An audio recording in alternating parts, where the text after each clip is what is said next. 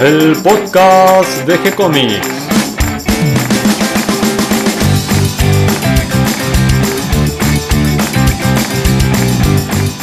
Muy bienvenidos a un nuevo episodio de G-Comics, el podcast donde hablamos de todas las técnicas necesarias para realizar un cómic, cómo dibujar un manga y todo el conocimiento requerido para dibujar esa historieta que tenemos dando vuelta en la cabeza.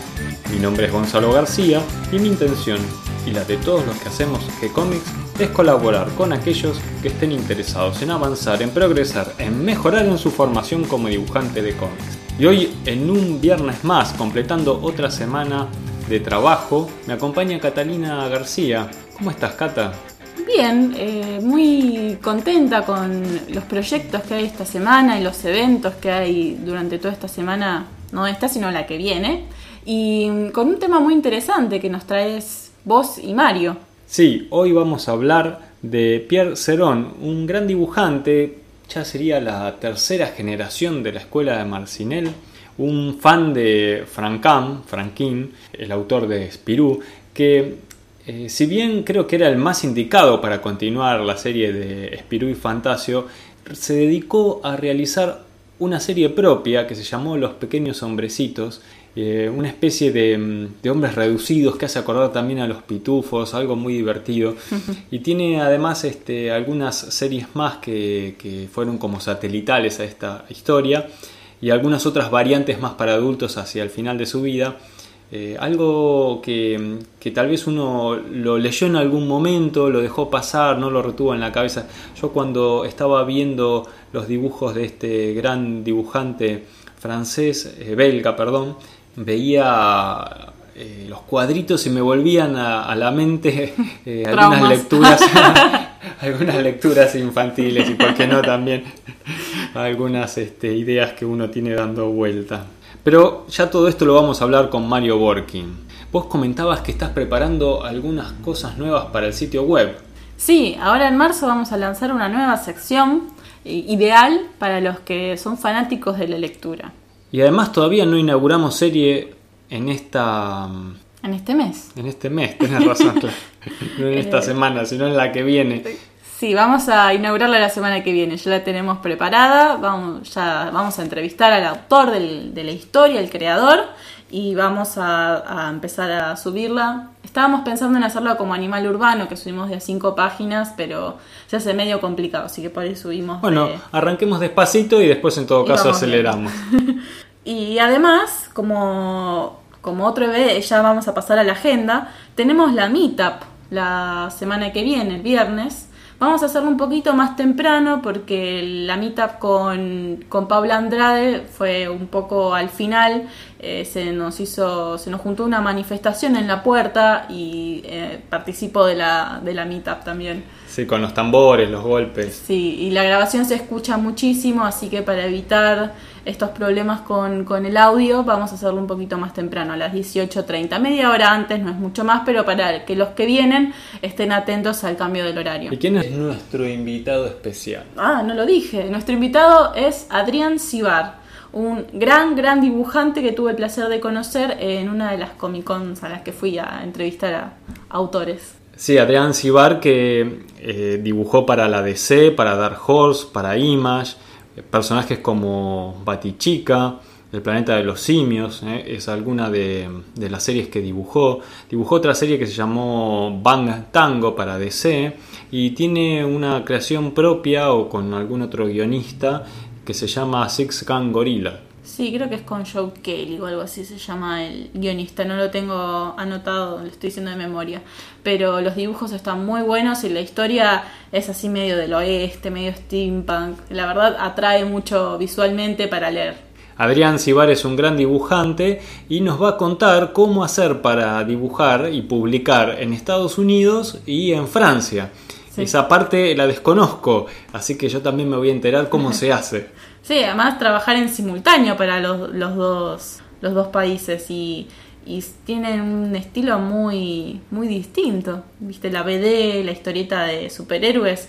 Quiero saber cómo él hace para cambiar claro. el chip y. Claro, cómo combinar eh, dos mundos tan diferentes en estilos de dibujo para dos mercados eh, que en principio parecen tan distintos, el mercado norteamericano y el mercado franco-belga de la BD. Sí, así que estoy muy ansiosa de la meetup. Vamos a esperarla con, alegría. Y además, eh, dentro de los eventos, tenemos el sábado, eh, mañana, a las 16 horas, la Feria de Historietas Derrite, que se hace en el Centro Cultural Recoleta. Derrite es por el calor que está haciendo eh, por estos días en Buenos Aires. Hoy están cantando las chicharras, tal vez se escuchan de fondo, así que nos están anunciando que el fin de semana va a ser calor. Y me contaste que también estuviste haciendo eh, un poco de práctica con el curso de doméstica de Sole Otero. Sí, está muy bueno, me gusta mucho. Al haberla conocido en persona y verla eh, siguiendo un guion me resulta extraño porque habla muy serio que al verla en persona sé que no es así. Y, pero está muy bien explicadas las cosas que dice, eh, estoy tomando apuntes de todo y espero que me empiece a salir. Es un curso orientado principalmente a la teoría y el trabajo del color en la historieta.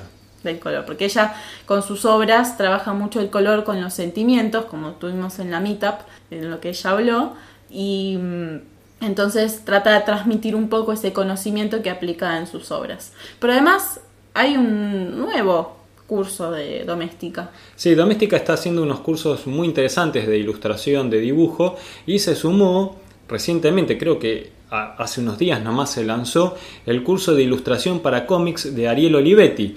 que resulta muy interesante, sí, tengo ganas de, de comprarlo para verlo. Y... Un gran dibujante además, Ariel. Sí, es un gran dibujante y además hay que aprovechar porque en estos días eh, en Doméstica hay una oferta para los cursos y el de Ariel Olivetti está con un descuento que vale la pena para aprovechar. Así que, eh, bueno, los que quieren ver entran a Doméstica, buscan y ahí lo van a encontrar a Ariel Olivetti y a Sole Otero. Buenísimo, ya tenemos uno nosotros completado.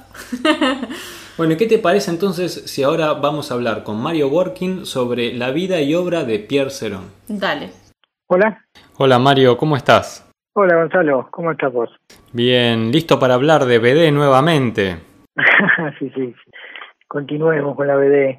Tenemos mucho para hablar, eh, grandes dibujantes, guionistas. ¿A quién nos traes hoy como invitado?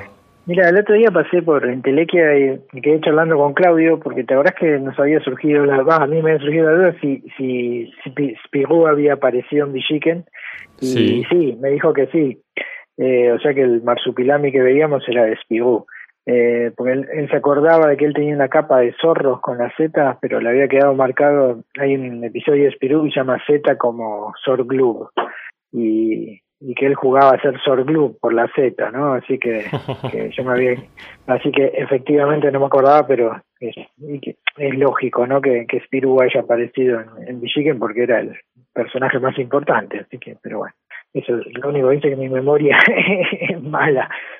Eh, y bueno, entonces estando allá, eh, trajeron en el telequia un montón de integrales de la BD belga, digamos, relativamente clásica, y, había uno de, de, los hombrecitos, de Petitson, que es un personaje por ahí, un dibujante que tal vez no es tan conocido acá también, es, sería como la cuarta línea de la escuela de Marcinel, que es eh, Pierre Serron.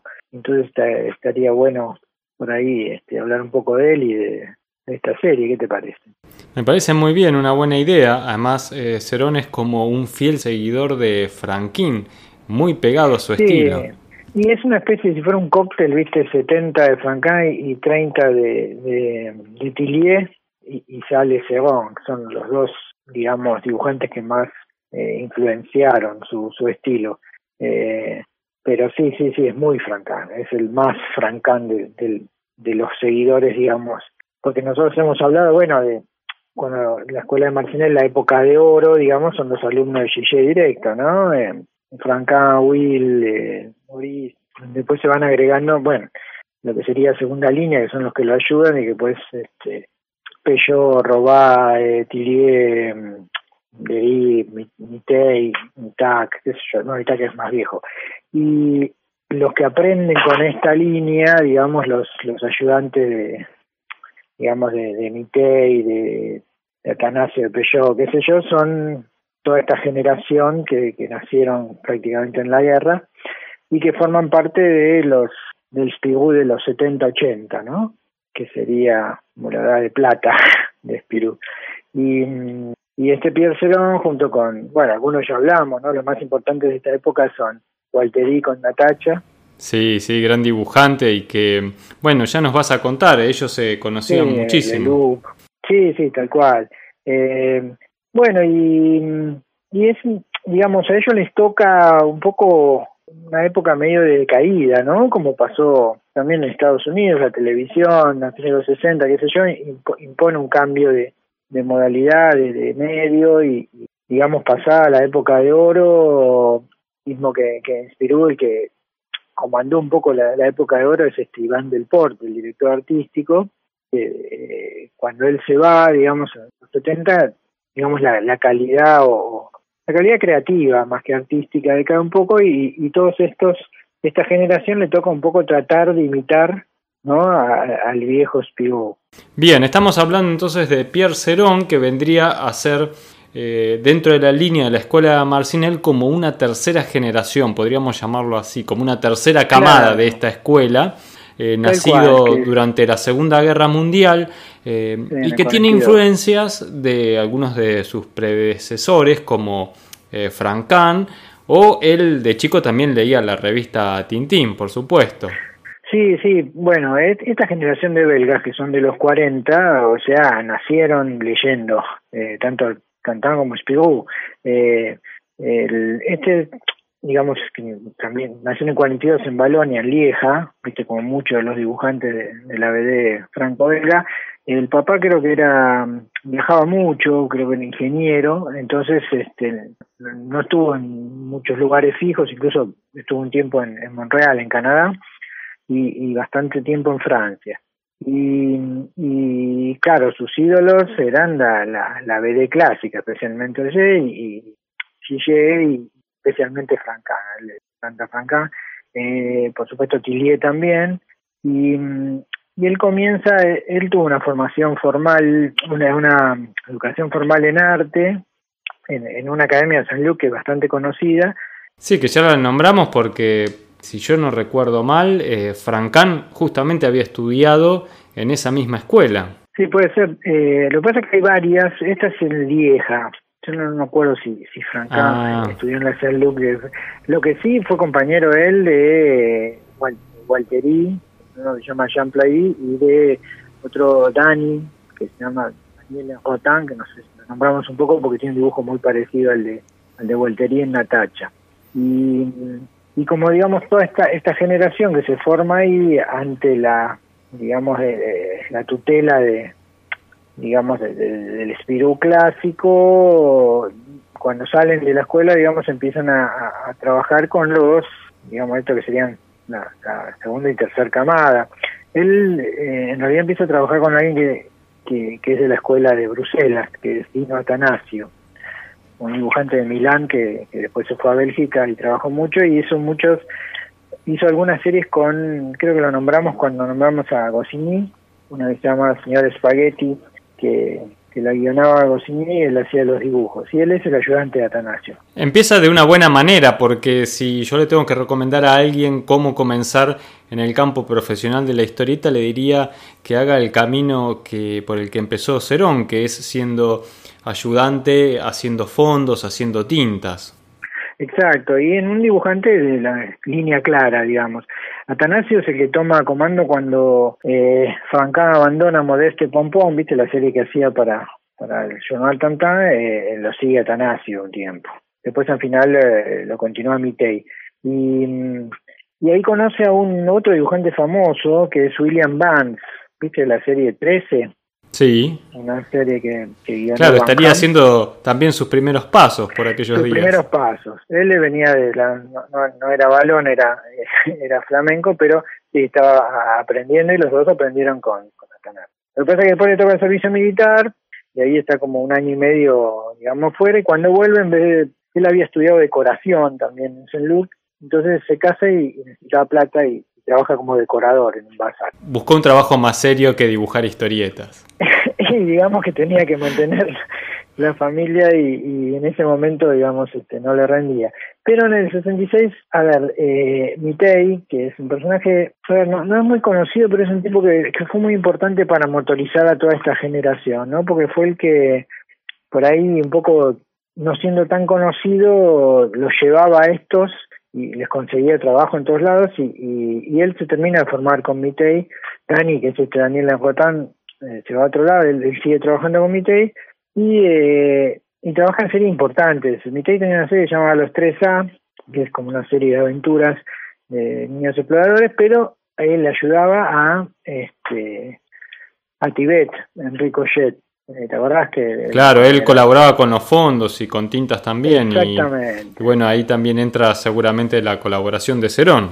Y ahí Cerón, digamos, se, forma también siguiendo la, línea clara, haciendo Ricochet, lo cual es, muy importante. Él había dibujado, cuando estuvo en el servicio militar, parece una de sus funciones era dibujar este material bélico, ¿no? Tanques rusos, aviones de combate, entonces era muy bueno en, la parte, como encima era admirador de Tillier y, de toda esa, esa beta francán Tillier de las máquinas, eh, dibujaba esto especialmente bien, así que Ricochet también le, sirvió como escuela.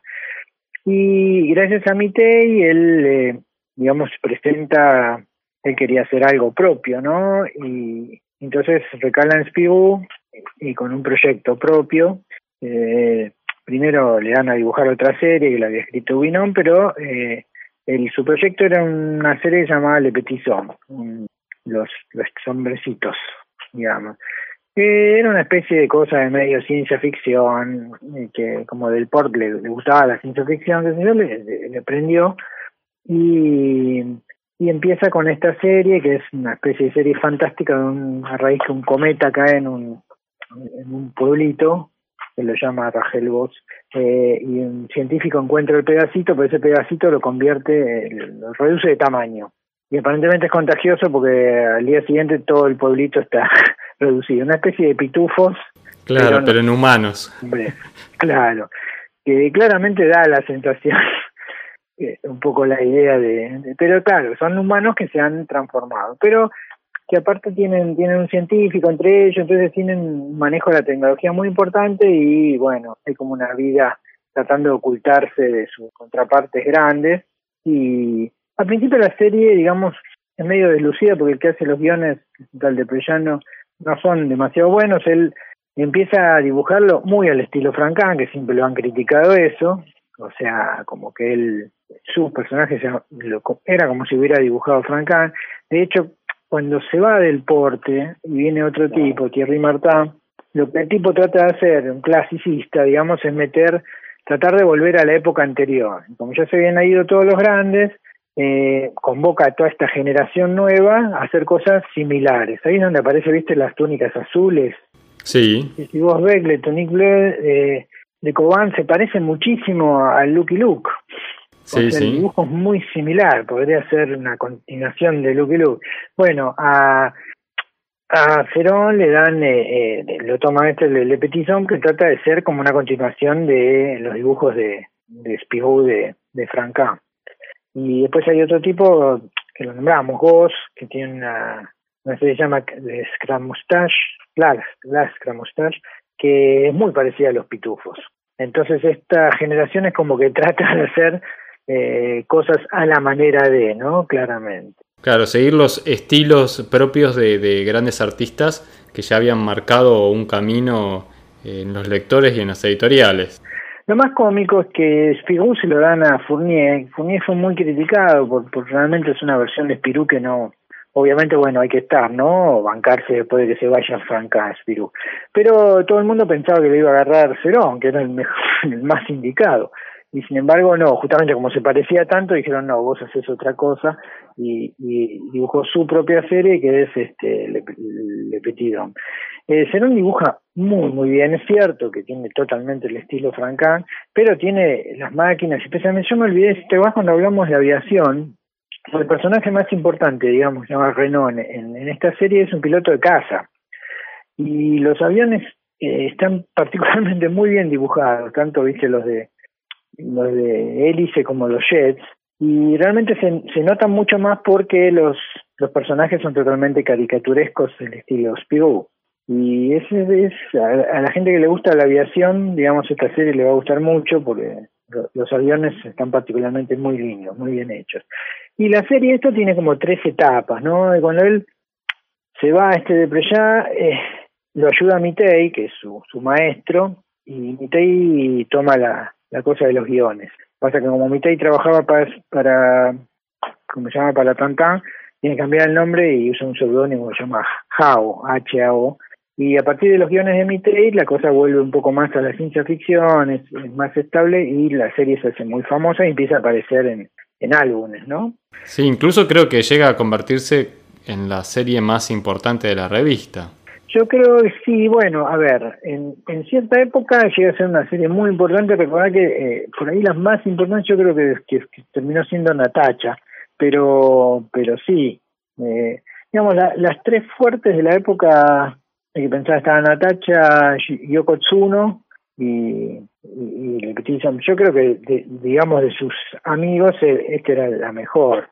Eh, las otras dos quedaban un poco mismos y uno quedó tan tan fuerte con, con, con Pero bueno, acá yo no sé si llegó algo de eso, yo no me acuerdo. Yo me acuerdo haber leído algo, eh, algo suelto, pero no te puedo precisar exactamente ni de cuándo ni si realmente lo vi, por ejemplo, en la Villiquen. Lo que sí, eh, un poquito más adelante, cuando nombremos alguna de las otras series que él dibujó, esas sí te puedo decir que las leí. Ah, bueno, él dibujó, digamos, al mismo tiempo que, porque esta serie llegó hasta los 80, ¿no? O no, más, hasta, en realidad... Hasta el 2000, y pico se sigue dibujando. Sí, creo que hasta el 2000, hasta 2010 o 2011 que él deja porque... Sí, en el 2011 hace el último álbum que se llamó Esiapión 3, Claro, Yapión es el nombre de, sí, del nombre del pueblito, digamos, después del... Claro, que es el nombre del pueblito cuando eh, es este pueblito futurista, ¿no es cierto? Exactamente, sí, sí, sí, porque bueno, es el pueblo que se reduce, antes llamaba distinto, pero que es ultra tecnológico, entonces es como el supersónico, la familia del futuro. Eh, claro, y él en el stroke, que, que, porque él en el 11 deja dibujar, no sé si estaba bien o no, pero en, dos, tres años después hace un stroke o sea, es un accidente cerebrovascular.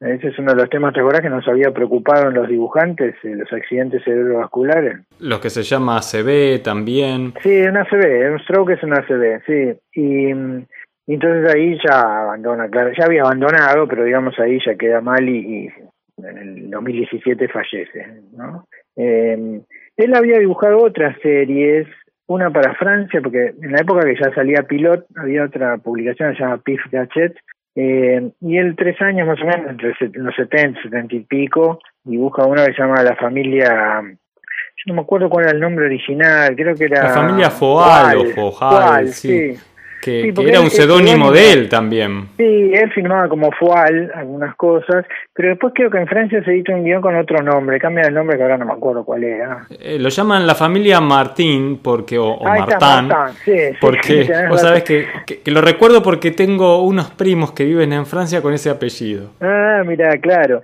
Eh, pero originalmente él había puesto su seudónimo que era Fual, a veces lo ponía con H, a veces sin H, no sé bien por qué cambiaba y al mismo tiempo dibujaba una, una serie más rara, que eran como dos centauros, eran celestes como los pitufos, se llamaba Aurora y Ulises. Bueno, esos son los que yo leí en algún momento de mi infancia, sí, y lo recuerdo muy bien porque eh, me llamaba mucho la atención. Eh, por empezar, el, centauro femenino, no, sé si se llamará así, eh, andaba con los pechos descubiertos, que para nosotros era una cosa muy extraña, ¿no? Y, por otro lado, em, tenían pelo, de, el pelo que tenían de humano, les continuaba en forma de crin por la espalda, y eso me daba mucha impresión. es una serie rara, sí. Este, él, se dedicó un poco, toda esa generación ya, pensá que es la época ya como medio de la liberación también de, las de las maneras clásicas.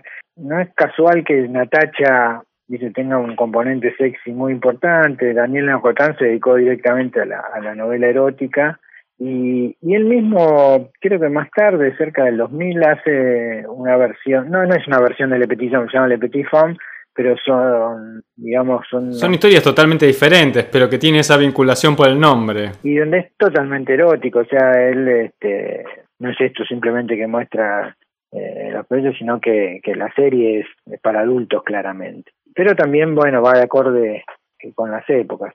Lo que es interesante por ahí de, de, los hombrecitos es que hay una etapa de, de, los hombrecitos que él toma el comando, que directamente ya me deja hacer los guiones, y ahí se pone a jugar y prueba cosas. Sí, a partir de los 80 más o menos. Claro, a partir del 80.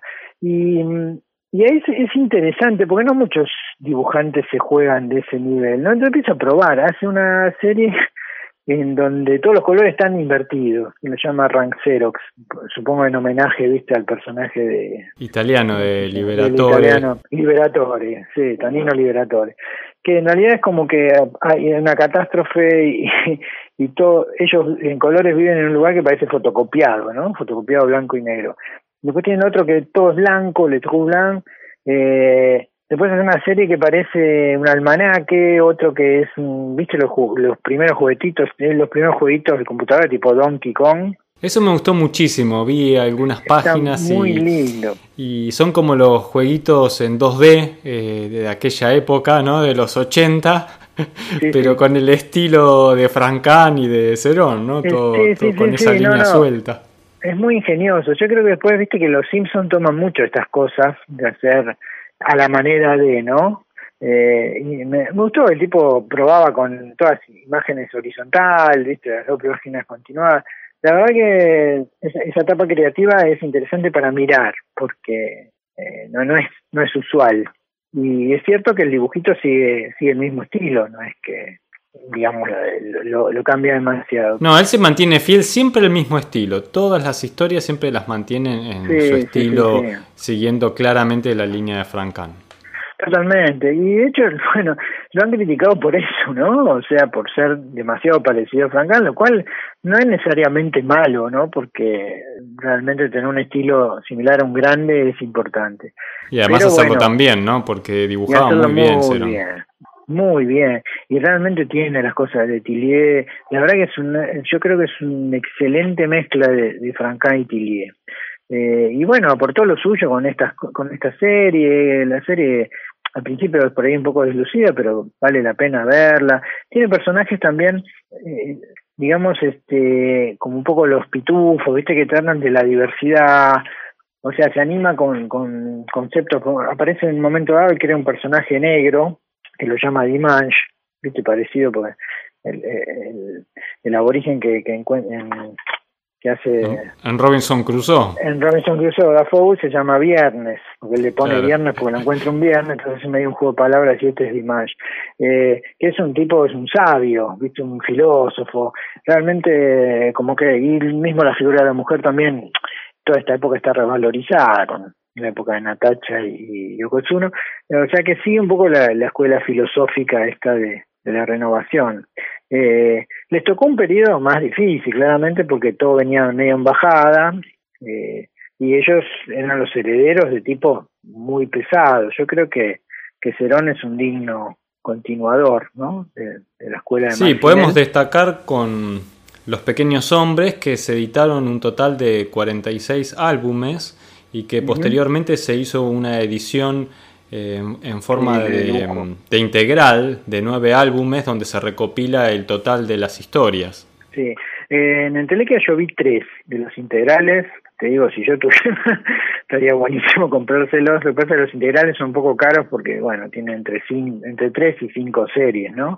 Eh, pero la edición es muy buena, es muy cuidada y, y realmente, o sea, para coleccionistas vale la pena tener eso. Bueno, aunque sea uno puede darse una vuelta y mirarlos, ojearlos ahí en Entelequia y tal vez animarse y sacar la tarjeta y pagar en cuotas. Y aunque sea así, yo por lo menos uno, creo que, que, la verdad que son, son muy lindos, los dibujos son muy, muy lindos, los amantes de, los, de la aviación van a encontrar, digamos, todo tipo de los aviones clásicos excelentemente dibujados están buenas, son interesantes, este, y realmente el, nivel de dibujo es, es, excelente. Eh, yo creo que, que todo esto, viste que como hay como una continuidad entre autores, que no, no es casual, que se van enseñando unos a otros y, van apareciendo estos tipos. Yo creo que después eh, otro que mezcla Gillet con, con todo lo que hicieron estos tipos, que es eh, Yves Chaland. Entonces vos encontrás, digamos, eh, mezcla estos estilos e influencias que generan unas cosas buenísimas. ¿no? Sí, sí, justamente marcan toda una escuela y toda una línea de trabajo y de, herencia de conocimiento y de manejo de la técnica. Sí, tanto, por, tanto por la influencia como por el trabajo eh, en formación en estos procesos cuando son ayudantes de los que ya llevan un camino largo recorrido, que ya son profesionales y terminan de aprender el oficio. Todos los dibujantes eh, de esta escuela es un, muy lindo camino para seguir. Y estaba pensando mientras nos contabas todo esto, eh, cuántos nombres eh, fuimos salpicando de algunos autores que ya nombramos y que al armar todo esto mm. en un texto para acompañar el podcast, va a ser lindo eh, vincular todo con, los links a todos los otros autores para que uno pueda percibir un poquito mejor esta escuela, cómo se va ampliando y enriqueciendo. Seguro. Dos cosas son interesantes. Uno, que Marcinel y, la escuela de Bruselas son claramente interconvertibles y por más que eran rivales, eh, una figura como esta, que dibuja igual que Francán, empieza dibujando para Tantán, ¿no? Y empieza formándose en línea clara. Hay mucho más cruce de lo que uno cree. Por otro lado, lo que vos decís que es una escuela en serio, había maestros que formaban, maestros que ayudaban, no solo formaban, porque todos estos pibes empezaron ayudando, pero después los pusieron, o sea, les, les ponían el lugar para seguir, era como una especie de continuidad que nadie discutía. Eh, ¿entendés? Tenían como el lugar de la otra generación. Vos ves generaciones que forman generaciones que siguen. Eso habla de una, de alguna manera, parecen, parece obvio, pero no es tan obvio nivel de, de generosidad, ¿no? Laboral. Tal cual. Y otra cosa que quisiera remarcar de Pierre Cerón es qué visión tan clara tenía él de la historia que quería contar, que cuando él eh, entra con, digamos, por la puerta grande como profesional ya hacer sus propias historias, él ya sabía que era la serie que quería contar, la tenía completa en su cabeza, por ahí todavía no sabía eh, cómo narrar las historias, por eso necesita la colaboración de, los guiones, primero que lo ayuden, ¿no? por ejemplo, Mitei a, a, terminar de redondear estas, estas historias, a terminar de darle formas hasta que él finalmente se siente capaz también de contar las historias. Pero digo, qué claridad para que desde un comienzo no tu serie eh, que sea eh, cabeza de barco, ¿no es cierto?, este, la tengas tan clara. Yo creo que él también se dio cuenta de que, a ver, él no quería terminar un poco como a ver, seguidor de una cosa, ¿no? O sea, porque Fournier siguió dibujando Spirou y no, no, él quería, digamos, como tener un título, como vos decís, manejado por él, lo cual es, es también difícil en una época así, donde medio el mandato era, no, sigamos con lo que se está haciendo, ¿entendés? Eh, pero él tenía claro que quería una serie propia, es cierto, la idea estaba interesante porque va dentro de una cosa, viste, en la, época de los X-Men y de, donde uno habla más de, gente perseguida, de distinta, que se oculta, que, ¿entendés? Y que esa combinación rara de ser eh, chiquitito pero ultra tecnológico. La verdad que tiene, tiene muchas cosas interesantes la historia. Yo creo que por eso eh, a Del Port le interesó. Eh, como vos decís, después necesitó, por supuesto, ayuda. Yo creo que, que, que Mitei es el que le da un poco más eh, redondear bien la historia, pero después crees en distintas direcciones y después, bueno, él mismo se divierte eh, cambiando estos escenarios a ver qué pasa, ¿no? Bien, Mario, creo que hicimos un lindo recorrido por la obra y vida de Pierre Cerón. Finalmente quería invitar a, a los oyentes a que busquen en internet, además de las imágenes que ponemos eh, acompañando el podcast, que hay gran cantidad de material si buscan, eh, sobre todo van a encontrar en alguna página eh, algunas historias completas de los pequeños hombres en francés, yo en castellano no, encontré, pero bueno, sirve para darse cuenta del estilo y del trabajo completo de este gran autor. Y bueno, por supuesto también está la posibilidad de ir a recorrer librerías y comiquerías, ojear eh, ejemplares, lo que se encuentra por aquí en Buenos Aires. Y, mm, finalmente, antes de, cerrar, Mario, te quería preguntar, ¿cómo va tu novela? Eh, no, avancé, eh, avancé, estoy más cerca de, terminarla. tengo que, si querés cumplo la promesa y te mando el, el capítulo 1 para que vos lo veas y si te parece colgarlo.